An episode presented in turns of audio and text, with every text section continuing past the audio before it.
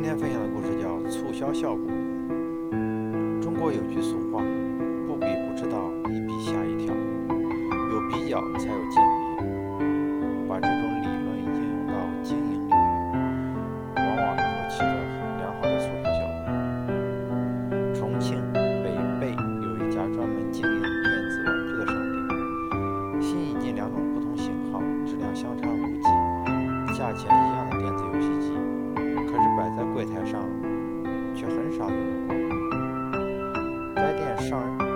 新上任的女经理便在标价上出了个好主意，把型号小的那种游戏机的标价从八十元提到一百六十元，型号较大的游戏机标价不变。俗话说，百货送百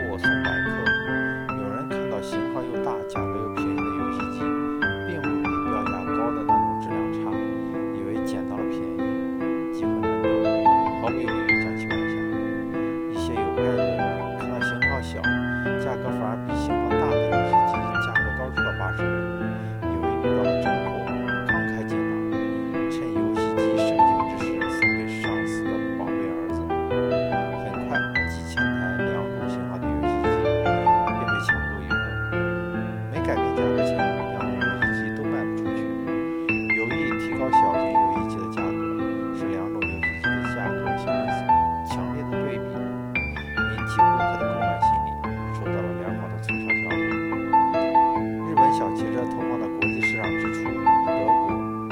美国，他们的小汽车已经在国际市场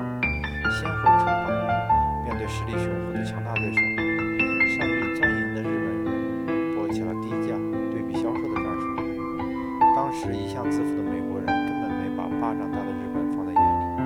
当日本人带着日本小汽车到美国游说时，美国人嘲笑日本人总会降低小汽车的价格，以不亏本为准，劝说美国人试着买，试着用。不管在多么高傲气的国度，爱占便宜的人总是大有人在。傲气冲天的美国人看到比同类产品便宜大半的